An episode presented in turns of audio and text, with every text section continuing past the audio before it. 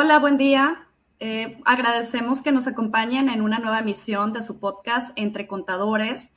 Yo soy la doctora Nelly Garza y tengo el gusto de estar con dos expertas quienes nos compartirán temas acerca de la figura del beneficiario controlador y la relación que guarda con los organismos sociales.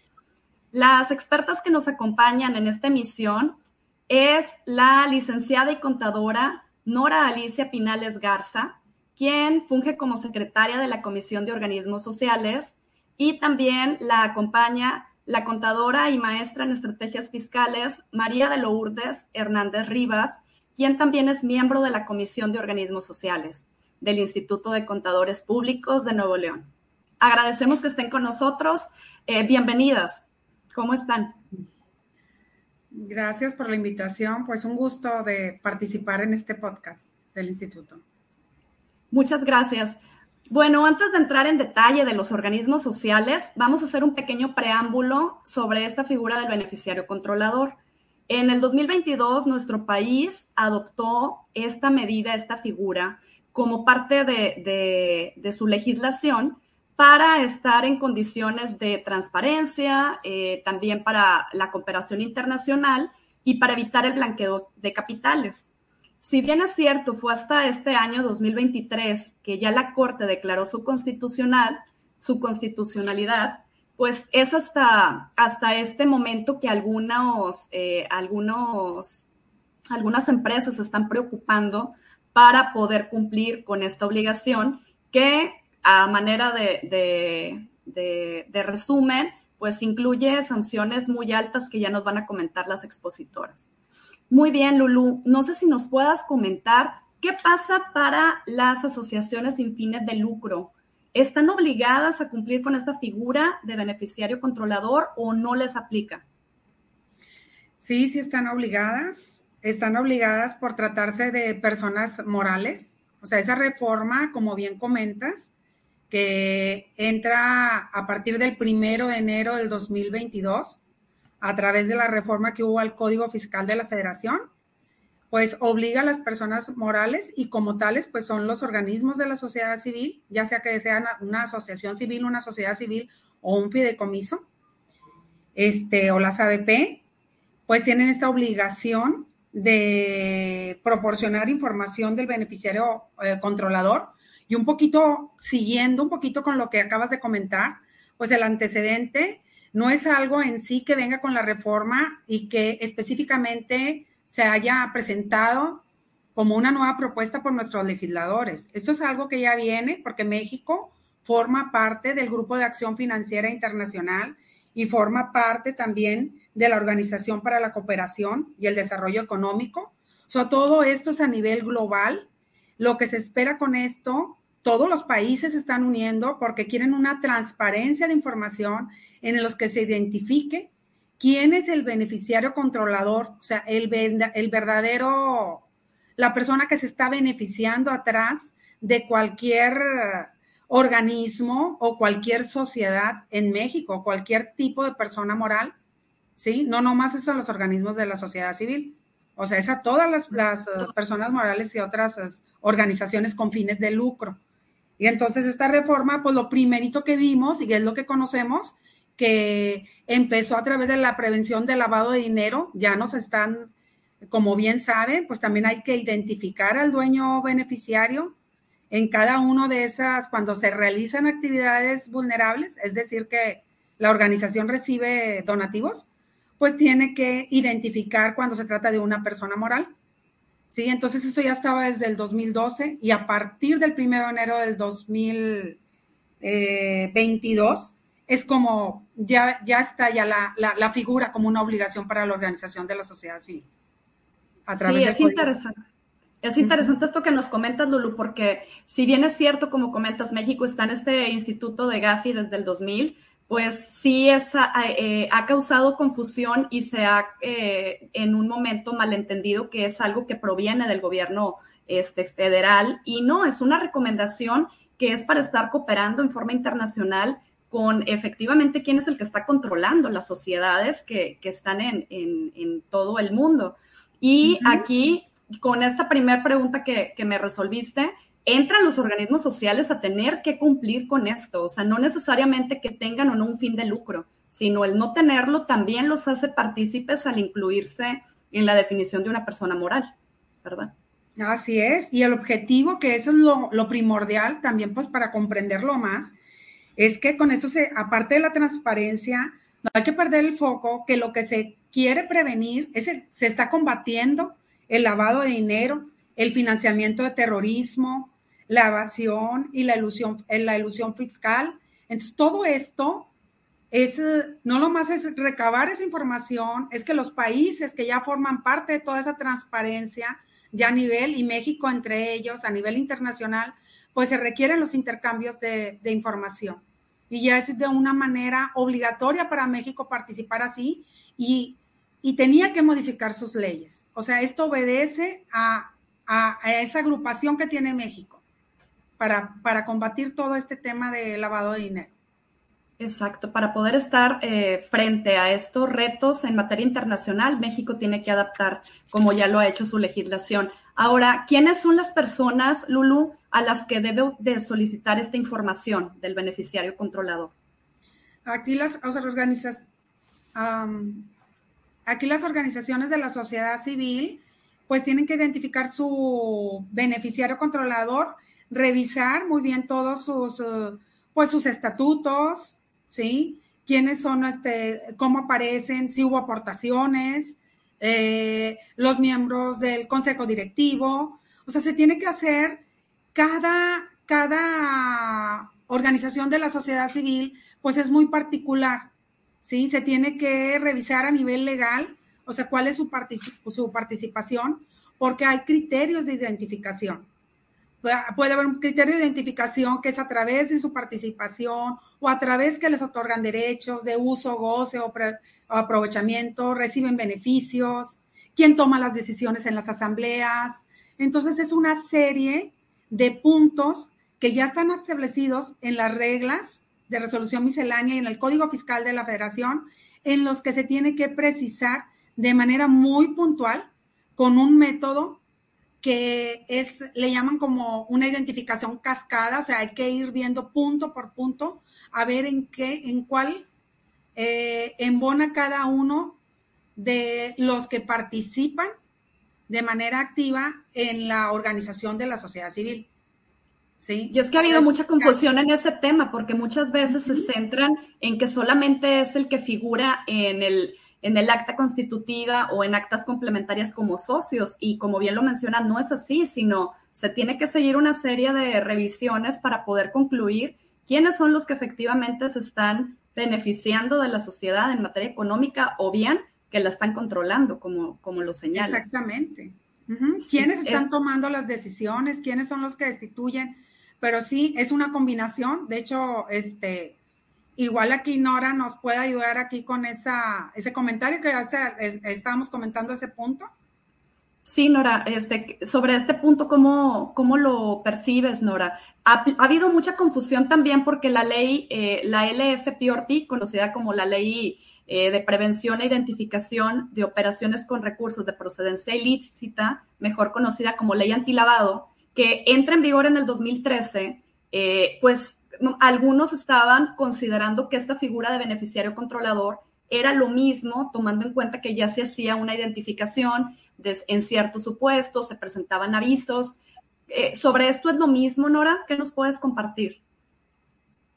Mira, quisiera entrar como un poquito de historia, ¿verdad? Cuando nace esta obligación de, de identificar el beneficiario controlador, se hace bajo las reformas que se dan en el artículo 32 del Código Fiscal de la Federación la GAFI recomienda a los países que tomen medidas para prevenir el uso indebido de personas morales y otros vehículos corporativos para el blanqueo de capitales.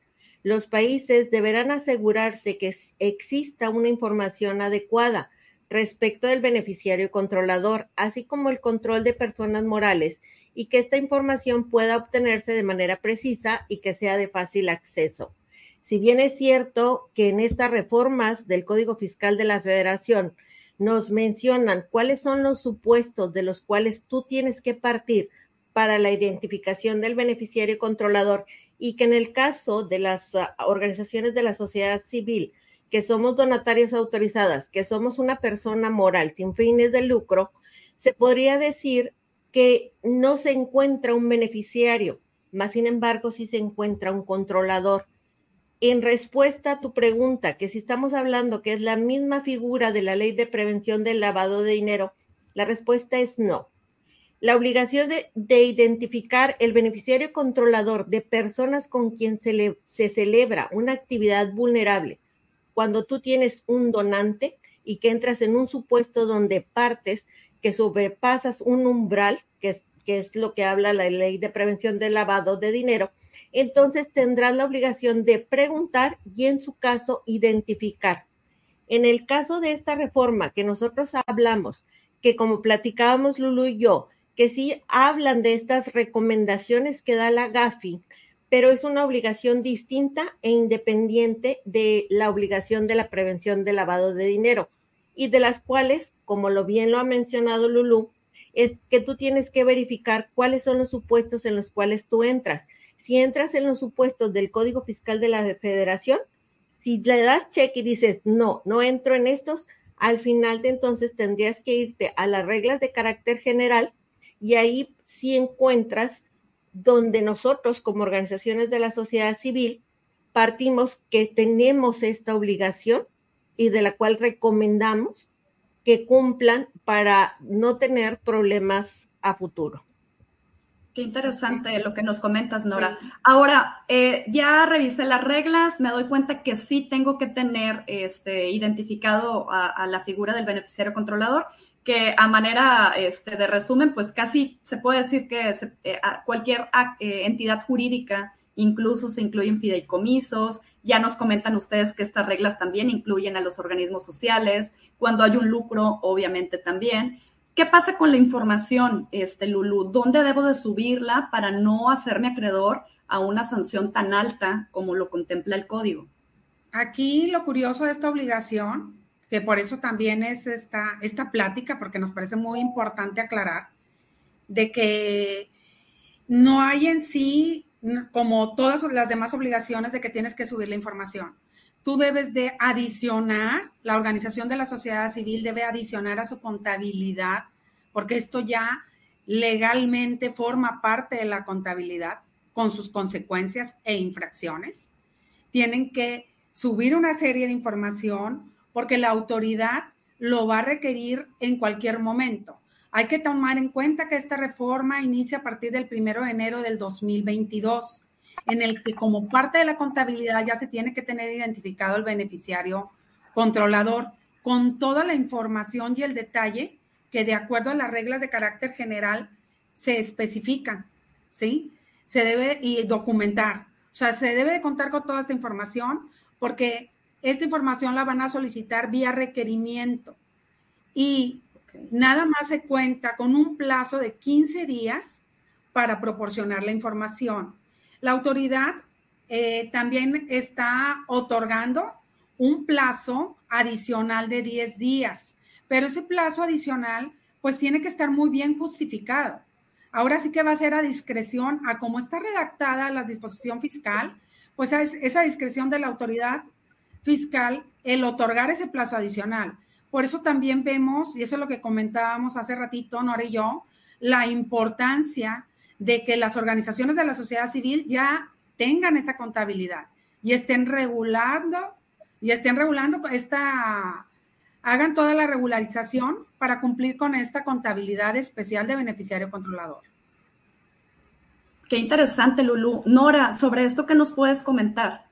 Sí, en, en, resumen, esa, la, toda esta identificación, el cumplimiento de la identificación del beneficiario controlador, debes de tenerlo en tu contabilidad, esa es tu obligación.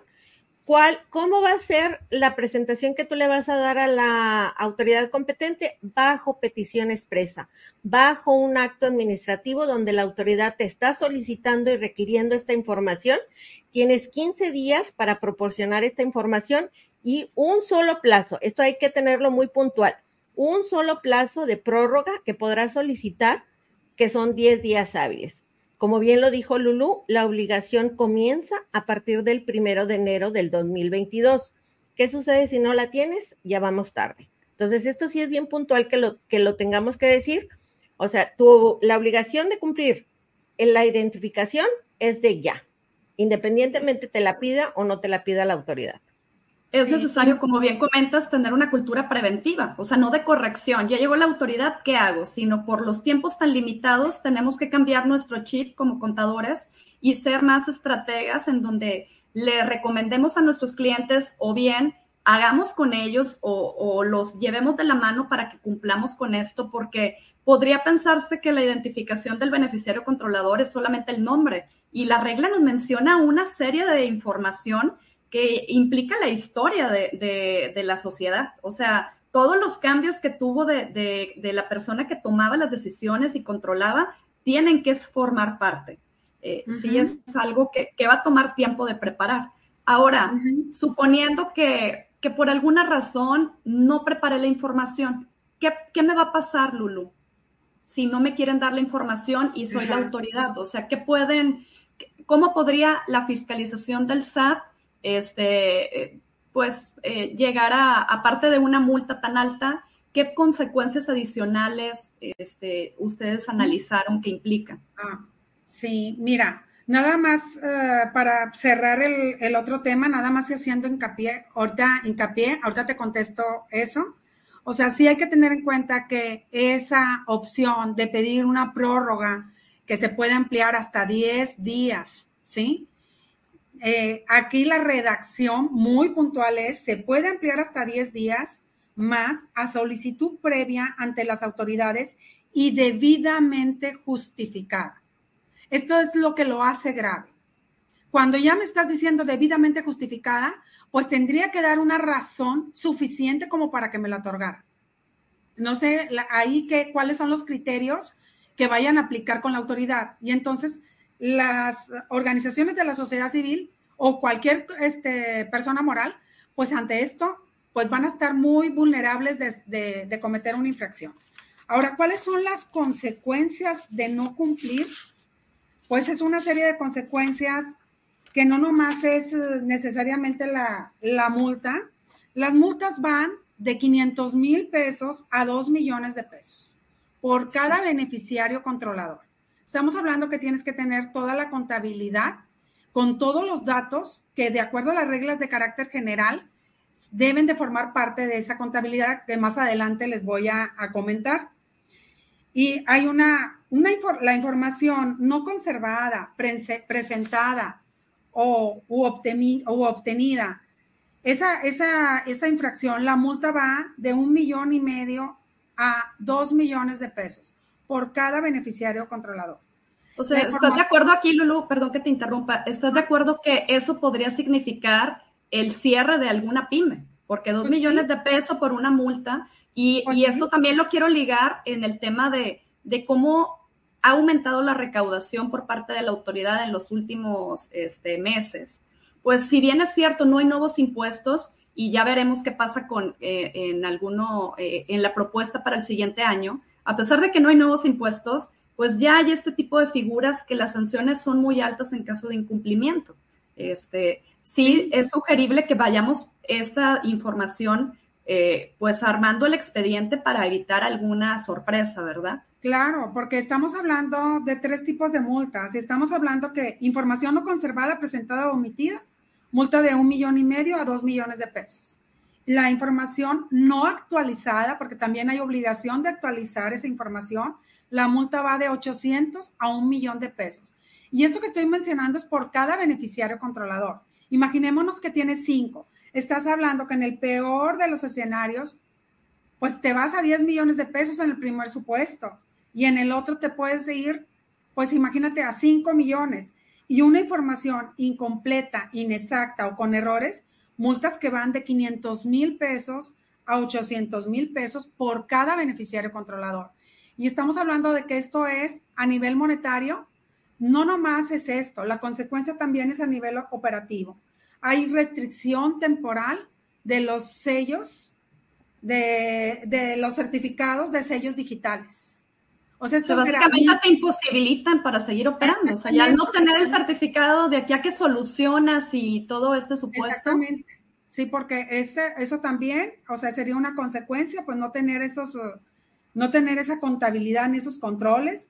Otra consecuencia también es que no podrán ser eh, eh, contratados por cualquier autoridad, ente público, entidad u organismo, así como cualquier persona física o moral o sindicato que reciban y ejerzan recursos públicos federales. O sea, esos convenios que de repente eh, nuestras organizaciones de la sociedad civil pues tienen con otras entidades para poder utilizar esos recursos públicos, pues no van a poder hacerlo. O sea, es otra de las consecuencias. Y una consecuencia más es que esto también forma parte de la emisión de opinión de, cumplimiento. O sea, esto puede provocar que la organización de la sociedad civil se le emita una opinión de cumplimiento negativa. Entonces, sí, las consecuencias no nomás son monetarias, son operativas. O sea, la verdad que significaría muy... probablemente, dependiendo de la magnitud de la empresa, pero para algunas sería básicamente pues, el cierre. O sea, alguna pyme, este, en alguna, en alguna sociedad que no tenga estas cantidades de, flujo, eh, tomemos en cuenta que si bien es cierto, la recaudación prioritaria viene de los grandes contribuyentes, pues también eh, hay una gran cantidad de pymes que son las que en número de contribuyentes son mayores. Este, entonces, sí, sí, con lo que nos comentas, Lulu, eh, considero que debemos de cambiar este, pues eh, eh, la postura y tratar de eh, reconsiderar, tener este expediente, orientarnos con los expertos como son ustedes, para que no vayamos a tener alguna sorpresa. en el tema del manual, Nora, ¿qué pasa? ¿Debo de tener alguno para cumplir esta obligación o simplemente nos limitamos a la información que nos comentó Lulu, que, detalla la regla, que ya es muy extensa, por así decirlo? aquí la recomendación es que tú tengas un mecanismo y un procedimiento que se base de acuerdo a las reglas de resolución miscelánea fiscal, las vigentes. Hay dos reglas que son muy importantes, este, donde tú tienes que cumplir esta obligación. A partir de ahí es nosotros lo que te recomendamos, estableces tu procedimiento interno debidamente documentado. Lo que también te pedimos o te recomendamos es que este manual de procedimientos sea un poquito este, general, porque recuerda que al final, cuando la autoridad, si te llega a requerir, va a tomar en cuenta tu manual de procedimiento. Entonces, imagínate que le pusiste punto y coma a este manual, pues obviamente nosotros nos estamos colocando la soga al cuello, ¿verdad? Vas a identificar, vas a verificar y validar el beneficiario controlador, que esto es lo que se recomienda que venga en tu manual. ¿Cómo le vas a hacer? Obviamente, aquí tienes que cumplir precisamente estas reglas de carácter general. Vas a requerir al beneficiario controlador que revele la identidad y te proporcione la información. Que esta información no es exclusivamente nada más es de preguntarle su nombre. Cuando tú preguntas mi nombre, Nora Alicia Pinales Garza, que mi mamá me lo puso, ¿cómo yo te voy a hacer constar que yo así me llamo?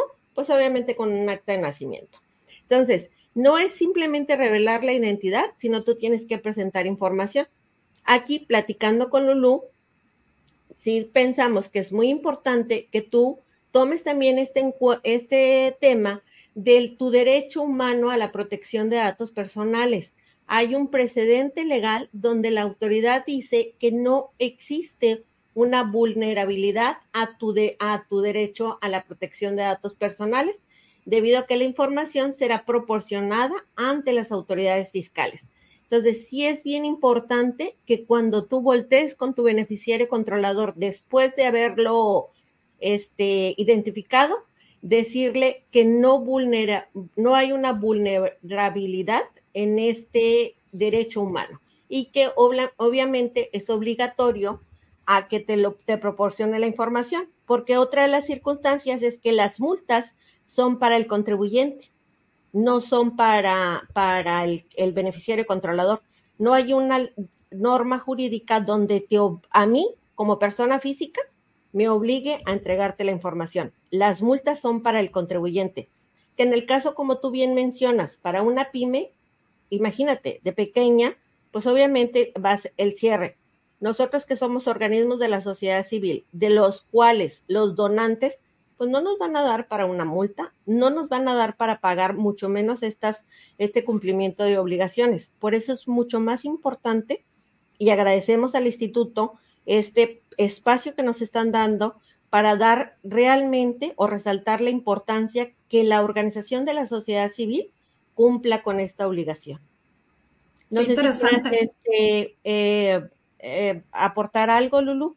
Sí, y pues, eh, pues también de que, pues sí se tienen que, ahora sí que prevenir, que era lo que estábamos este, comentando desde un inicio, este, Nelly, todo eso que estabas haciendo, pues sí, poniendo mucho énfasis en eso de que tenemos que tener una cultura preventiva.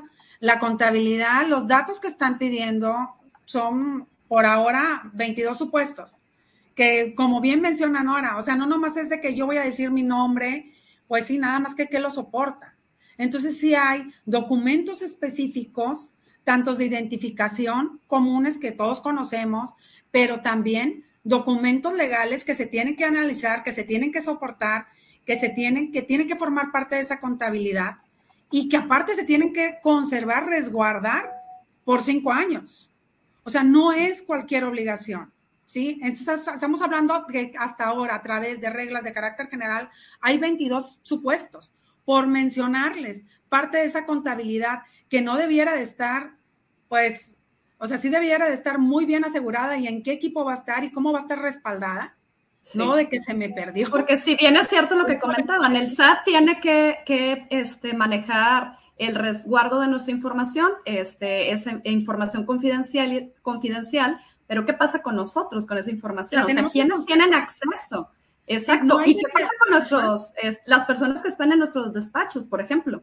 O sea, es una información que, que, tal vez deberíamos también aquí de, de tener eh, pues muy especificado quiénes son las personas que van a apoyarnos con esta medida, en dónde va a estar el resguardo, también considerando el tema de, lo que marca la ley protección de datos eh, personales. O sea, es también adicional, ya veíamos una sanción alta en este tema y también hay sanciones en el caso de que lleguemos a no darle la confidencialidad a la información. Sí, este, y pues por así mencionarlos, aparte de, la información, pues son los nombres, o sea, que tiene y apellidos, alias, fechas de nacimiento, si hay fecha de defunción, el sexo, el país, origen y nacionalidad. Si tiene y aquí es donde se va a complicar también para muchos que tienen alguna cadena, ¿no? O sea, si tienes una cadena en tu grupo, pues tienes que llegar hasta el último, la última persona física que efectivamente se beneficie. Exactamente. O sea, ya teniendo esa cadena, ya, ya definiendo quiénes son los beneficiarios controladores, ahora sí tengo que tener esa contabilidad. Y me tiene que decir que eh, si tienen un país y jurisdicción de residencia para efectos fiscales, su tipo y número clave de identificación fiscal, si tienen eh, identificación fiscal en el extranjero, su estado civil, su cónyuge, su régimen patrimonial, la identificación de la concubina o del concubinario, de ser aplicable, o sea, está demasiado extensa. No nos preguntan aquí ya hasta el nombre de la mascota porque pues legalmente no es posible. Y Nora me, pues, me dirá que no, ¿verdad? Que es absurdo. Pero los datos del contacto. No des ideas, Lalo, porque capaz si también luego piden. No, no, no, no, no den ideas, por favor. Aquí lo importante es lo que acaba de mencionar Nelly. Al final de cuentas, llegas a una persona física. Eso es lo más importante que necesitamos ver en este cumplimiento de obligaciones. Al final, tienes que llegar sí o sí a una persona física que te va a proporcionar la información que en generalmente nos está ahorita mencionando Lulu. Eh, Nelly, con mucho gusto, si quieres, vamos al cierre. Yo creo que la siguiente pregunta que traíamos ya se contestó con esta información que dimos. Entonces, me parece perfecto. Si quieres, vamos a la conclusión.